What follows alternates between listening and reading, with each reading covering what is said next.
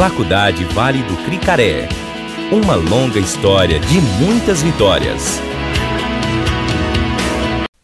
Olá, galera! Estamos de volta com o podcast Conexão Saúde. Sejam bem-vindos. Eu, Juliana Burguete, Juliana Romanha, acadêmicas do sexto período do curso de Fisioterapia da Faculdade Vale do Cricaré, sobre a orientação do professor doutor José Roberto Gonçalves de Abreu.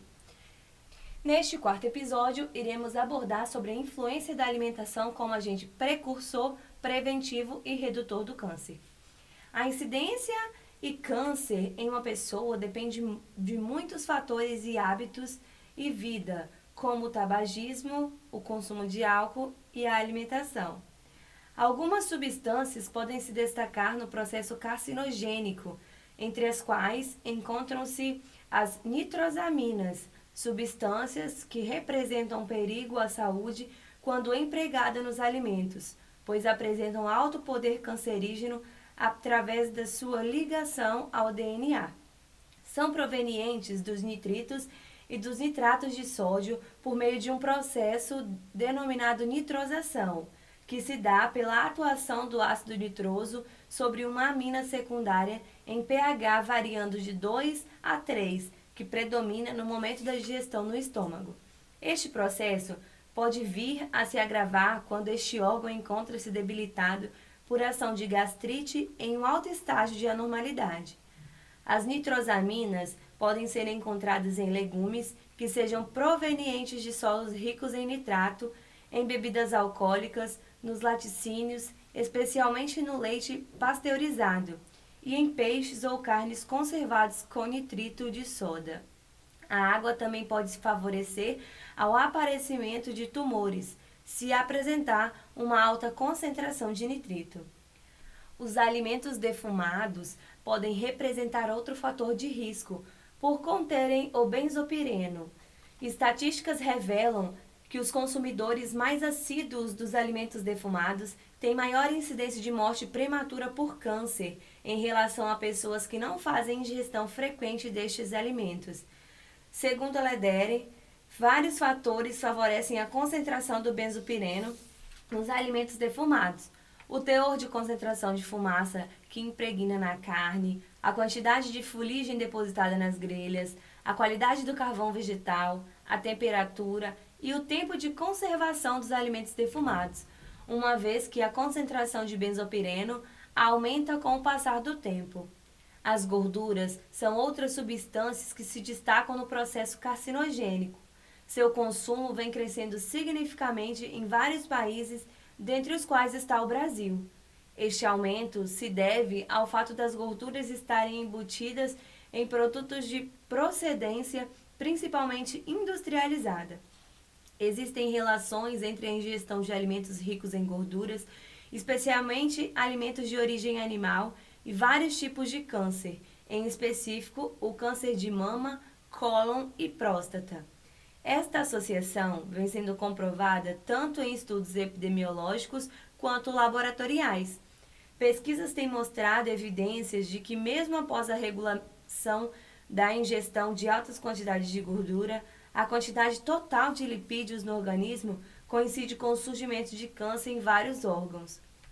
Segundo Arnott, verificou-se que o número de ocorrências de câncer de mama em japonesas é cinco vezes menor do que entre as mulheres norte-americanas e europeias. Os casos existentes de desenvolvimento tumoral nas asiáticas são intensamente vagarosas. No entanto, ao migrarem para os continentes ocidentais incorporarem ao seu cotidiano os hábitos alimentares da região, estes índices crescem de forma assustadora e podem chegar aos mesmos índices das mulheres ocidentais. Pequenas alterações na dieta alimentar não trazem maiores riscos de gênese ao câncer. No entanto, várias mudanças no padrão alimentar, como dietas ricas em gordura, podem ocasionar significantes danos à saúde, em especial à saúde da mulher. As gorduras saturadas possuem grande aptidão de aumentar as taxas de insulina, promovendo uma resposta conhecida como regulação para baixo, onde o número de receptores de, a esse hormônio diminui. Através de endocitose após uma superexposição ao mesmo. Isso diminui a reatividade das células ao hormônio e dificulta o transporte de glicose para o músculo, retardando seu processo de absorção.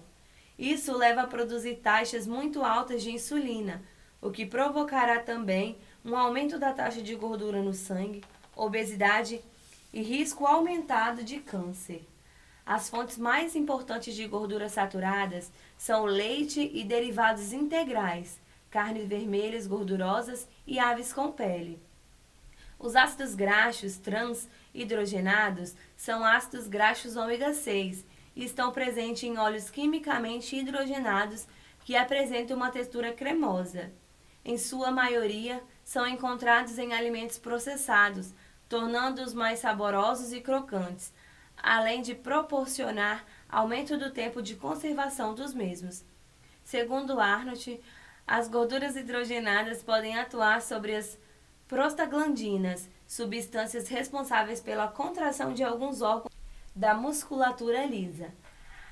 As prostaglandinas reduzem o efeito propulsor da célula dos ductos lactíferos, favorecendo o surgimento de nódulos no seio.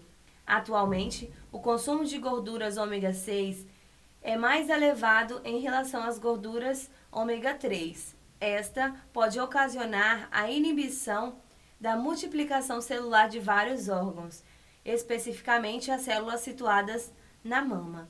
Sendo assim, uma nutrição adequada é apropriada e indispensável para a manutenção da saúde.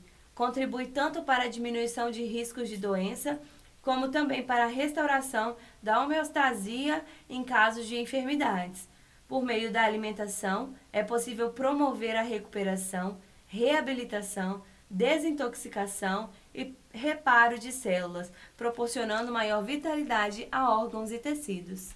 A alimentação pode modificar o processo de carcinogênese, principalmente nos estágios iniciais, proporcionando melhores resultados no tratamento e diagnóstico clínico.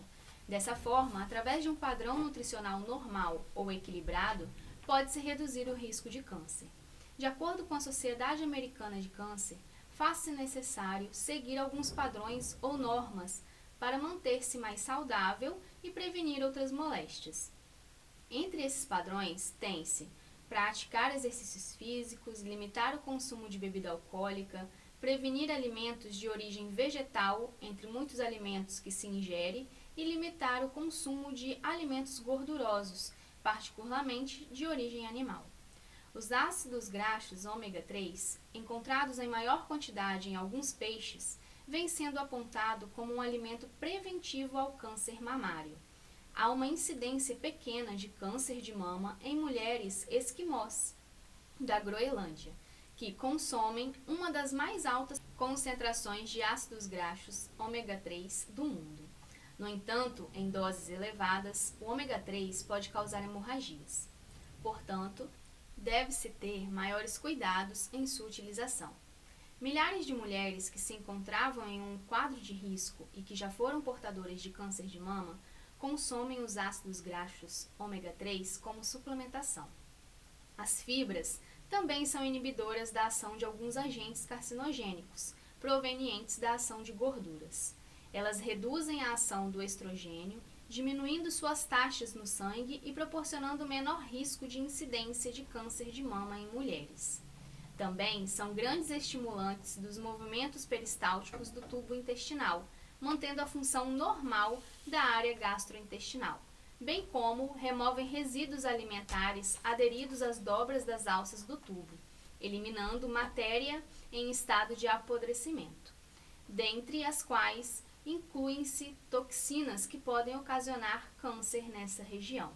As frutas, verduras e legumes são alimentos ricos em fibras e antioxidantes, como por exemplo a vitamina C. As fibras presentes nestes alimentos combatem naturalmente a fome e substituem, de certa forma, a ingestão de gorduras e carboidratos. As vitaminas poderosas antioxidantes reduzem a carga dos agentes oxidantes associados ao surgimento dos cânceres. A vitamina A auxilia no ciclo de diferenciação celular de epitélios onde pode ter origem um câncer.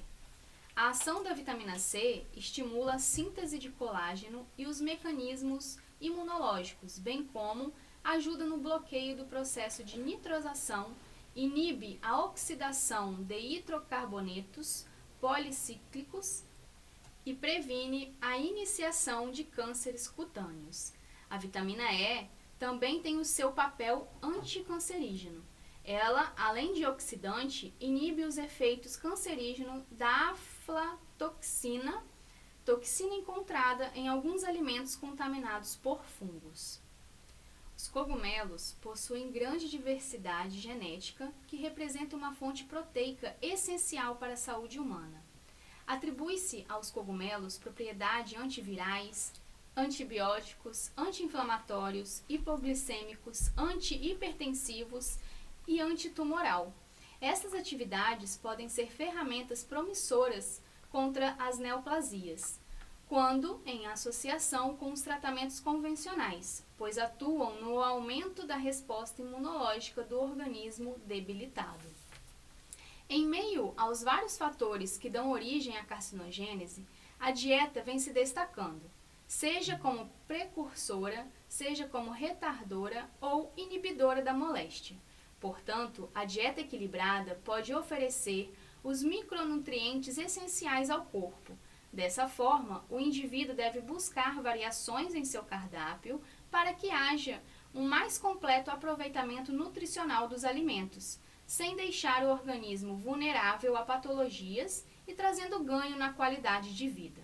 Contudo, com a compreensão de que ninguém tem controle total sobre o desenvolvimento de câncer de mama, saiba que um estilo de vida saudável pode fazer a diferença na redução de riscos e, ao mesmo tempo, apoiar seu bem-estar de várias outras maneiras. Ser fisicamente ativo, atingir e manter um peso saudável, limitar o consumo de álcool e seguir uma dieta rica em frutas e vegetais nutritivos são mudanças que podem beneficiar sua saúde a qualquer momento. Este foi o último episódio do podcast Conexão Saúde contribuições da fisioterapia na prevenção do câncer e suas correlações nutricionais, da Faculdade Vale do Cricaré, em prol da campanha Outubro Rosa, Novembro Azul. Agradecemos a você, nosso ouvinte. Faculdade Vale do Cricaré. Uma longa história de muitas vitórias.